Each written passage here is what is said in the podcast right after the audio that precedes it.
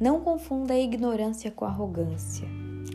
A gente costuma confundir essas palavrinhas quando a gente é menor e não tem discernimento. E guarda bem essa palavra: discernimento. Vamos lá. O que é ignorância? Não saber. Você é ignorante quando você não sabe de algo. E o não saber é o pior dos males, tá? Porque a gente só sofre pelo que a gente não sabe. Porque se a gente soubesse, a gente teria a opção de não sofrer. Capta essa. Não seja ignorante e também não seja arrogante. Fuja da ignorância e mantenha distância da arrogância. Uma pessoa arrogante é uma pessoa que trata outras pessoas da maneira que ela não gostaria de ser tratada.